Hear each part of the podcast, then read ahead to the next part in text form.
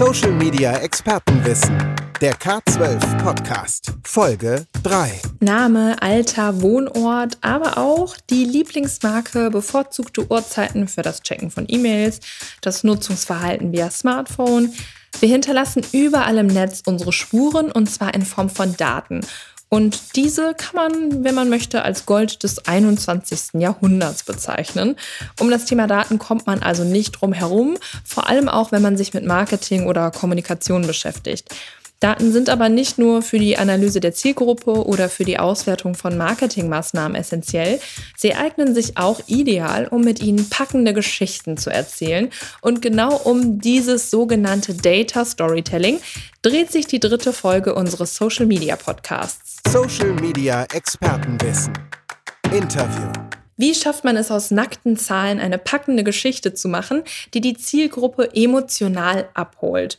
Um diese und weitere Data Storytelling-Fragen zu beantworten, habe ich mit Jörg Höfner gesprochen. Jörg ist nicht nur einer der Gründer von K12, sondern auch ein echter Datenexperte, der sich schon seit vielen Jahren mit dem Thema Daten im kommunikativen Bereich befasst. Data Storytelling ist ein Format, in dem aus Daten Stories generiert werden und in Form von Visualisierung, narr narrativen Elementen und einer anschaulichen Vermittlung von Daten ähm, komplexe Sachverhalte vermittelt werden können. Jörg ist übrigens zum ersten Mal mit dem Thema in Berührung gekommen, als er sich mit Datenjournalismus beschäftigt hat. Datenjournalismus ist eine Disziplin, die gibt es eigentlich schon ewig. Also mindestens seit den 60er Jahren. Ähm, und die hat in den letzten Jahren nochmal einen richtigen Hype erfahren. Und die Frage ist eigentlich, wie man diese Grundüberlegung des Datenjournalismus für die Kommunikationsarbeit nutzbar macht. Und daraus ist die Beschäftigung damit entstanden, weil ich gesehen habe, dass äh, im journalistischen Bereich da einfach super coole Projekte am Start sind. Und super coole Projekte lassen sich auch im Data Storytelling für bzw. als Unternehmen oder Marke umsetzen. Wer die Disziplin des klassischen Storytellings beherrscht, der hat schon mal gute Voraussetzungen für das Erstellen von Data Stories. Aber der Aufbau von Data Stories funktioniert noch ein bisschen anders. Im Data Storytelling Storytelling hat man auch ein narratives Element, aber das hat nicht diese klassische Struktur mit Helden und einem Spannungsbogen, sondern ja, das narrative Element dient eher dazu, das, was in den Daten steckt, ähm, zu veranschaulichen, zu vermitteln, erlebbar zu machen. Und ähm, das ist einer der Unterschiede. Das heißt, ähm, es können Personen sein, die das narrative Element einer Data Story ausmachen, müssen es aber nichts, während es beim klassischen Storytelling fast immer um Handelnde geht. Wir merken uns, eine Data Story braucht nicht zwingend handelnde Personen. Was sie aber ganz sicher braucht, sind Daten. Und zwar die richtigen. Aber wie komme ich überhaupt an diese ganzen Infos? Es gibt natürlich öffentliche Statistiken, die man nehmen kann und mit denen man auch die eigenen Daten anreichern oder kombinieren kann. Also wenn ich soziodemografische oder geografische Daten habe oder gerne wissen möchte, in welchen Straßenzügen bestimmte Durchschnittseinkommen oder Bevölkerungsstrukturen vorhanden sind, dann ähm, kommt man über Quellen wie das äh, Destatis, also so ein Bundesamt für Statistik oder Eurostat ähm, oder eben über andere Quellen, die es ja auch international gibt, OECD, ähm, Weltbank und so weiter, die führen alles alle Datenbestände vor, die zum Teil öffentlich zugänglich sind und zum Teil auch dafür gedacht sind, dass sie ausgewertet werden. Dann gibt es Branchenverbände, die solche Daten bereitstellen. Dann gibt es auf Regierungsebenen oder Verwaltungsebenen eine ganze Reihe von Open Data Initiativen, wo beispielsweise kommunale Daten bereitgestellt werden von Budgetinformationen bis hin zu habe ich gesehen, ähm, Fäkalverhalten von Haustieren auf Straßen. Also auch solche Geschichten gibt es als Open Data. Und die kann man halt beliebig weiterverwenden. Und wenn, wenn es sowas nicht gibt, kann man drüber nachdenken, über Crowdsourcing-Initiativen ähm, was zu machen. Das heißt, dass man versucht, ähm, die Stakeholder zu aktivieren, selber Daten zu generieren oder zu liefern. Das können die Mitarbeiter sein, das können Kunden sein, mit dem man das natürlich dann auch offen spielen muss und wo auch ein gegenseitiger Nutzen da ist. Und dann kann man eben auch Daten generieren, die vielleicht bis jetzt noch nicht da sind. Was wir als Agentur dabei öfter hören ist, aber ich habe doch gar keine Daten. Was soll ich denn jetzt machen? Ja, da hat Jörg auch eine ganz klare Antwort drauf. Also ein Unternehmen, das keine Daten hat, gibt es heutzutage gar nicht mehr. Also selbst wenn man nur in Anführungsstrichen ähm, also eine Boutique hat oder Friseur ist, hat man am Ende zumindest Kassendaten, man hat Kundendaten oder was auch immer, mit dem man was machen könnte oder einfach nur, wann ähm, die besten Zeiten sind zum Haare schneiden beispielsweise. Also da kann man sich ganz, ganz viel ausdenken und äh, eigentlich hat es jeder. Die Frage ist eher, ähm, wie komme ich da dran? Ansonsten kann man da total kreativ sein. Also äh, da muss man, glaube ich, nur fünf Minuten drüber nachdenken und dann fallen dann ganz viele Sachen an. Also interessant ist ja immer, was Kunden mit den Produkten machen, die man selber so auf den Markt bringt oder mit den Dienstleistungen. Wie wird damit umgegangen? Ähm, um auch zu veranschaulichen, ähm, wie ein bestimmtes Produkt auch im Tagesablauf ähm, eingebunden wird oder so. Oder wenn man vor einer bestimmten Herausforderung steht. Also ich bin jetzt als Unternehmen Infrastrukturanbieter. Ich muss mich mit irgendwelchen Genehmigungsverfahren für Stromtrassen herumschlagen oder mit Breitbandausbau oder so.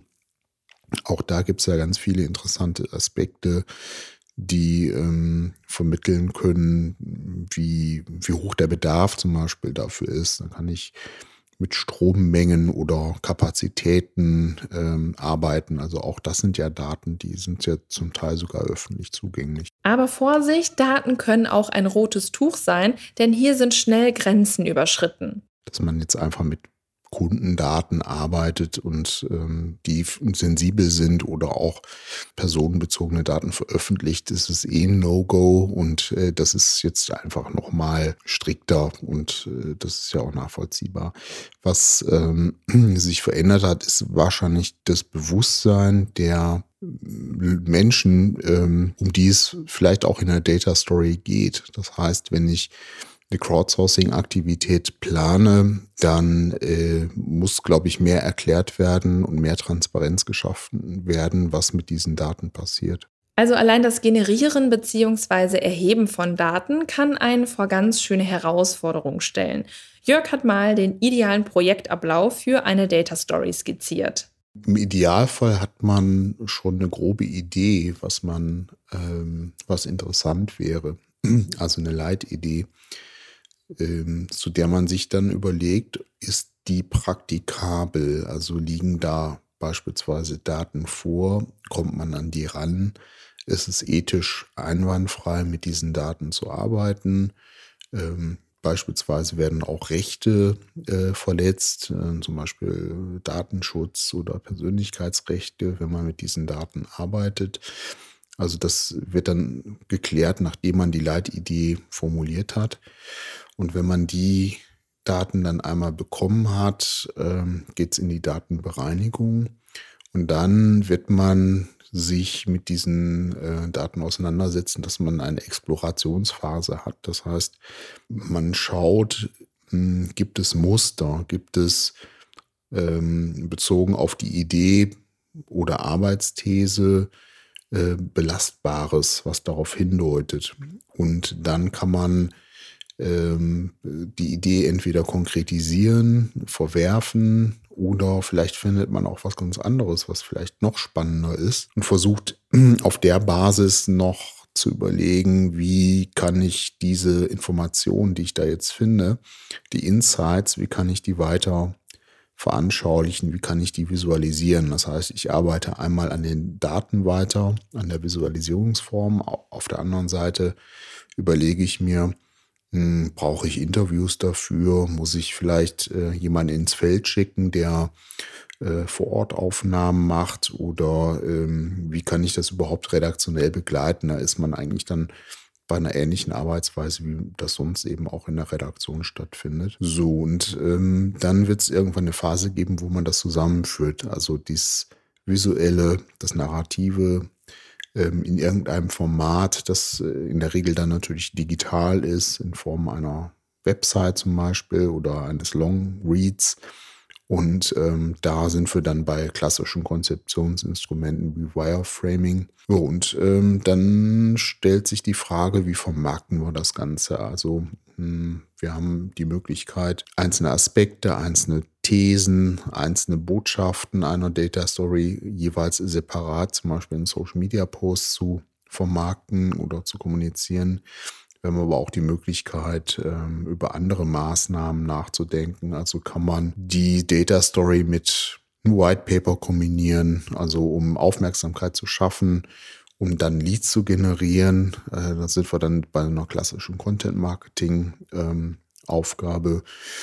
Oder äh, ja, SEO wird ein Thema sein. Also da kann man dann schlicht und einfach über die Vermarktung nachdenken. Und dann ist das Projekt durch. Wer ein Data Story Projekt umsetzen möchte, sollte sich dabei nicht nur idealerweise an den skizzierten Projektablauf halten, auch die entsprechenden Kompetenzen in Form von Manpower sind wichtig. Also auf Kundenseite brauchen wir jemanden, der ein Gefühl hat und das Potenzial sieht für, für so ein Format und auch bereit ist, mal einen Weg zu gehen, der jenseits einer, ich mache mal einen Text und, und suche mir zwei Stockbilder raus, ähm, zu gehen ist. Innerhalb eines Teams selber hat man jemanden, der sich mit, also der eine Datenkompetenz hat. Und das muss jetzt kein Spezialist sein. Das kann einfach jemand sein, der ein Gefühl für Daten hat und für Zahlen und auch ähm, keine Angst hat, sich mit, mit Excel oder ähnlichen Tools auseinanderzusetzen.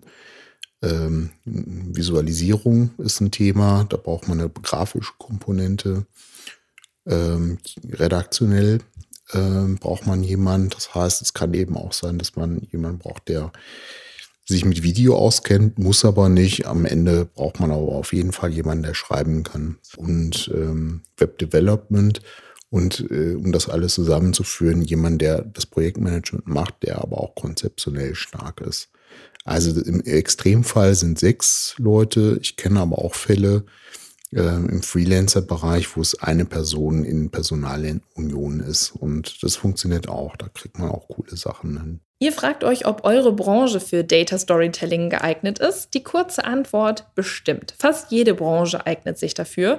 Besonders großes Potenzial sieht Jörg allerdings bei der Mobilitäts- und Energiebranche.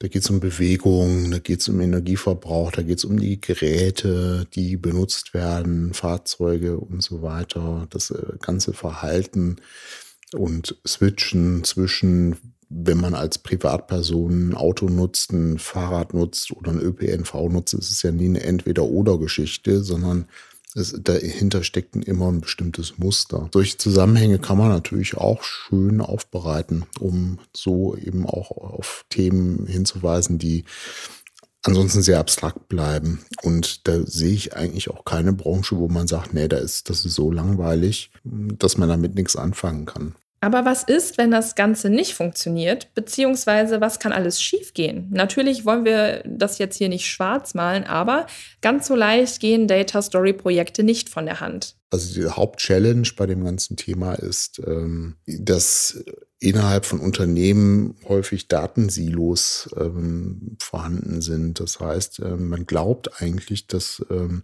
so ein modernes Unternehmen auf Datenschätzen sitzt und die eigentlich nur noch exportieren muss und dann geht's los.